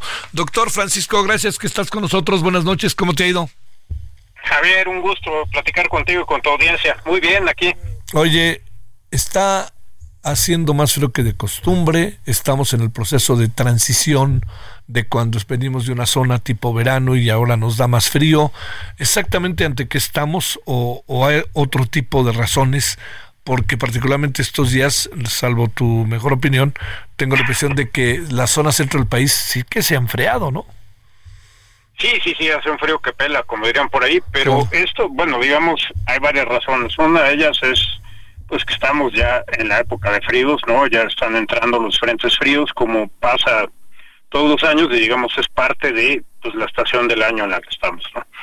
Pero si hay una influencia de cambio climático, no te puedo decir claramente para México eh, en particular, porque no se han hecho los estudios, pero estudios que sí hemos hecho nosotros, que se han hecho en otros lugares, nos dicen que una de las características del calentamiento global, el patrón espacial que estamos generando, si uno ve el mapa y vemos las regiones que se han calentado por las emisiones antropogénicas, pues resulta que eso está alterando los patrones de circulación de la atmósfera.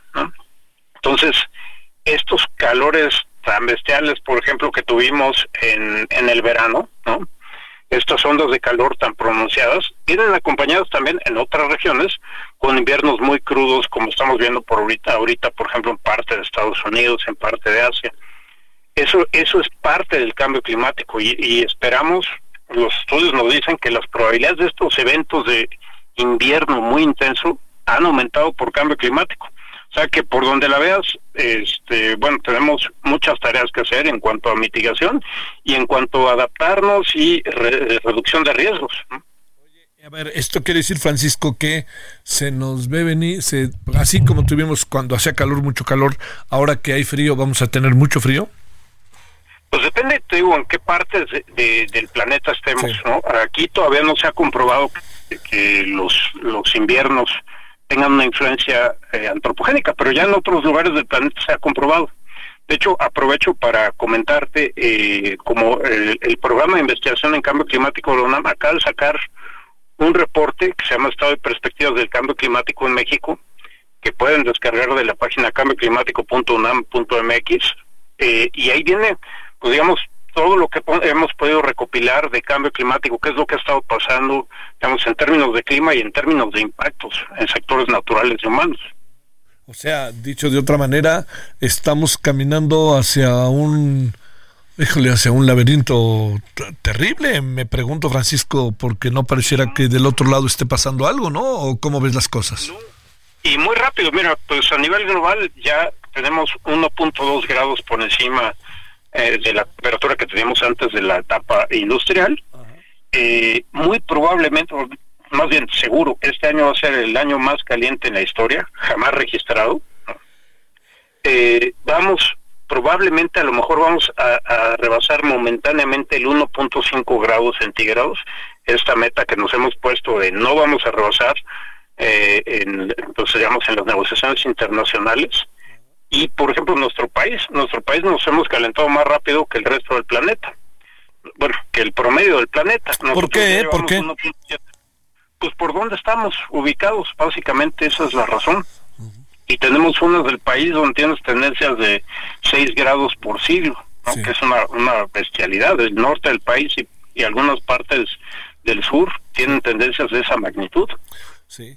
Oye, este, o sea, a ver, eh, eh, ¿qué tanto el cuerpo le está costando trabajo este frío, acorde al termostato que cada uno de nosotros tiene, eh, y qué tanto hay más frío que de costumbre, o, qué tipo de frío es el que está dando, que viene acompañado de mucho de lo que nos estás platicando, Francisco? Mira, yo creo que también es este, un poco el cambio abrupto, ¿no? Ahorita sentimos mucho frío por que venimos para México. Este año ha sido el año de, enero a noviembre ha sido el año más cálido en la historia de nuestro país. O sea, ha sido, ha roto todos los récords. ¿no? Nada más para comentarte, el, septiembre que acabamos de pasar, hace un par de meses, fue, eh, tuvo una anomalía, estuvo tres grados por arriba de lo normal, tres grados. O sea, este año te ha sido extraordinario en términos de clima. Entonces, pues de pronto ya nos llega eh, la temporada de invierno, digamos, más en forma, y sí sentimos el cambio, pues muy, muy brusco, ¿no? También es eso. Sí, sí, sí. Oye, este, la otra cosa es, eh, y con esto todo lo que viene, ¿no? Esto con los fríos, las enfermedades y toda una serie de cosas que, que son como inevitables, ¿no? Este, hay ahorita como muchos niños enfermos, ¿no? que tiene mucho que ver con mocosidad, etcétera, ¿no? Sí, pues todos estos cambios tan, drásticos y además, digamos, este, no, no se has visto, pero hay algunas publicaciones que también eso resulta como un, este, es un resultado inesperado de la pandemia, que muchos niños no estuvieron expuestos a bacterias o a otros virus y pues ahora que ya regresamos un poco a la normalidad o mucho a la normalidad y vienen estos cambios de temperatura, pues son presa fácil de, de muchas bacterias y virus. Sí, que esa es la otra. Pero dicho de manera clara, doctor, seguirán los fríos y se, intensificarán. Pues sí, durante de aquí a, digamos, febrero, pues normalmente vamos a tener fríos y, y te repito, pues no se han hecho los estudios para México todavía relacionando este cambio climático antropogénico, este calentamiento, con si los inviernos se han vuelto O sea, la probabilidad de tener inviernos muy crudos, porque lo que sabemos es que los inviernos en general se han vuelto menos crudos, se han vuelto más cálidos, pero de pronto que haya eventos mucho más pronunciados de frío, eso es lo que todavía no, se han hecho los estudios, pero eh, si nos sirve de ejemplo otros lugares del, del planeta, pues este sí, puede ocurrir. Ahí van, van los referentes. Doctor Francisco Estrada, por bueno, y allí en CEU hace más frío, ¿no? Por allá. No, es espantoso, sí. un día te invito a mi oficina para que veas el refrigerador. Sí, luego también si está en las sombras y todo eso, pues terrible, ¿no? Pero bueno, te mando un gran saludo, doctor Francisco Estrada por Rúa, gracias. Un abrazo, jefe. Para ti, grande, gracias. 17, 2047, 2047 en la hora del centro. Sus comentarios y opiniones son muy importantes. Escribe a Javier Solórzano en el WhatsApp 5574 50 Solórzano, el referente informativo.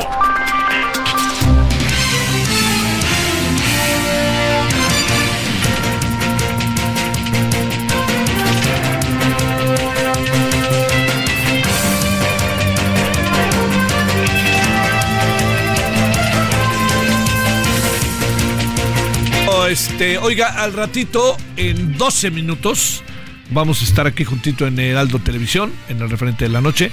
Eh, eh, lo que ya no va a ser en ahora, se va a votar hasta febrero y a ver bajo qué condiciones se lleva a cabo el, tema de la semana laboral de 40 horas.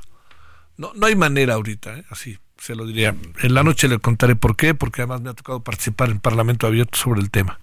Bueno, también estamos que eh, eh, INAI y la Coparmex refutan a López Obrador respecto al tema, ya lo sabe, de este de eh, desaparición de los órganos autónomos. Vamos a hablar sobre eso con Ricardo Bucio. Eh, hay una nueva intención del presidente porque la Guardia Nacional dependa de la SADENA ya hablamos hoy aquí y lo veremos al rato, el Aeropuerto Internacional de la Ciudad de México de los más caros del mundo, el Tribunal Electoral del Poder Judicial de la Federación, la pregunta que nos hacemos, ¿se acabó el lío o no se acabó el lío? Hablaremos de ello en la noche y como todos los martes estará con usted y con nosotros la diplomática, la extraordinaria embajadora Marta Barcena. Eso es lo que tenemos para que usted nos acompañe hoy, si se puede, a las 21 horas en el centro, ojalá lo haga ya por, para que se quede en casa también, porque si hace un poco de frío, va acá por lo menos en las zona centro. 2049 en hora del centro. Estamos con Herbert Escalante hasta Mérida, Yucatán. Cuéntanos, Herbert, ¿cómo has estado? Bueno. Adelante, Herbert. Adelante. A ver, pues, pues, pues le, comento dos antorchistas guadalupanos originarios del municipio de yucateco de Texcoco perdieron la vida al ser arrollados en un siniestro vial cuando se dirigían a Campeche en bicicleta. El fatal accidente ocurrió en la carretera Mérida-Campeche, a la altura de la comunidad de Pomuch, a las pocas horas de que los devotos de la Virgen de Guadalupe salieron de su pueblo rumbo a Villamadero. De acuerdo con los testigos, un autobús de pasajeros impactó a una camioneta que circulaba a pocos metros del grupo de antorchistas y debido a la fuerza del choque salió proyectado en contra de dichos ciclistas, quienes a su vez estrellaron un tráiler que estaba estacionado en la vía. En el lugar del siniestro perdieron la vida los guadalupanos Daniel López y Cecilio Shihun, además de que se reportaron varios lesionados. La tragedia enlutó a todo el municipio de Texcoco, por lo que pobladores y familiares de las víctimas externaron su tristeza en las redes sociales.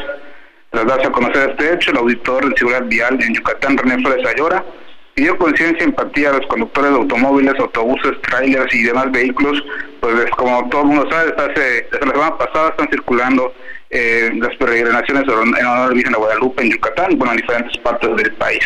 Esta es la información que tenemos desde Yucatán. Gracias, Herbert Escalante. Muchas gracias. Buenas noches. Buenas noches a todos y a todos. 20 con 51 en la hora del centro.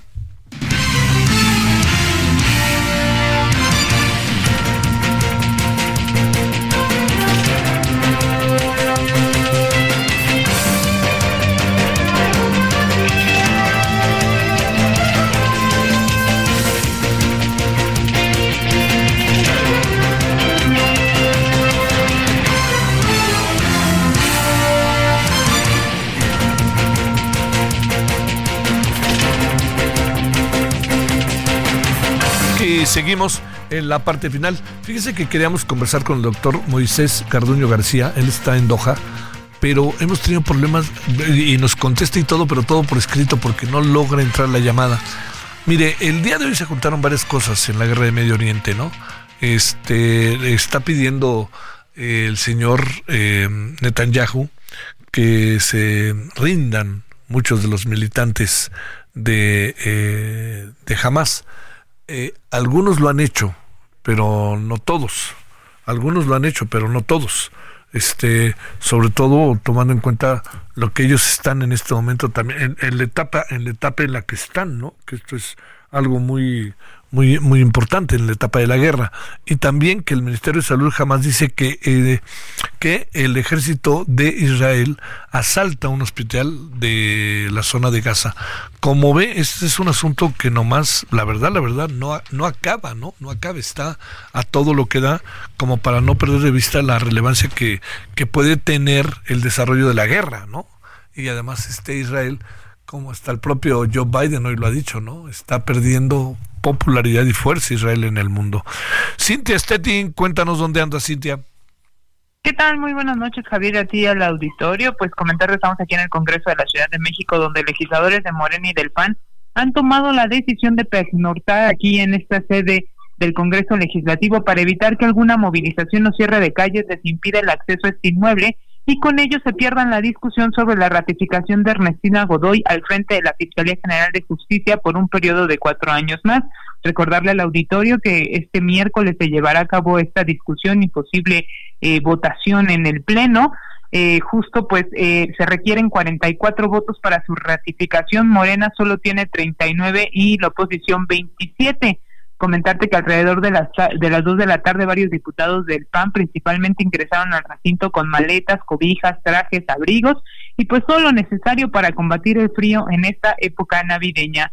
También los morenistas eh, pues les pidieron que se quedaran cerca de este inmueble ahí en las inmediaciones del centro histórico y algunos tomaron la decisión de quedarse dentro del Congreso Capitalino, por mencionar algunos nombres panistas, pues que ya están ahí dentro del del inmueble son Luisa Gutiérrez Ureña, Claudia Montes Diego Garrido, Federico Chávez, entre otros, y en tanto pues ahí te podemos confirmar que la coordinadora de Morena en el Congreso, Marta Ávila, también se encuentra en el inmueble y pues mañana tendremos esta votación. Es la información que tenemos hasta el momento. ¿Está planchado el asunto o todavía no, Cintia, la ratificación de la señora fiscal? Pues Morena tiene 39 votos, Javier, se requieren 44 votos, pero hay que tener, eh, digamos, eh, en cuenta que son 40, eh, digamos, una mayoría calificada de los diputados presentes en la sesión. Eso es lo que marca. Entonces, por si algún diputado no llega, a lo mejor estos 44 pueden disminuir a 43, 42 así. En tanto, teniendo a los 66 legisladores ahí en el Congreso, serían 44 votos. Morena solo tiene 39 votos ahorita. Te mando un gran saludo, Cintia. Muchas gracias. Muy buenas noches, seguimos pendientes. Eh, nos vemos en un ratito, en cinco minutitos aquí junto para conversar lo que tenemos esta noche en televisión. Ojalá nos acompañe en Heraldo Televisión, el referente de la noche. Hasta aquí Solórzano, el referente informativo.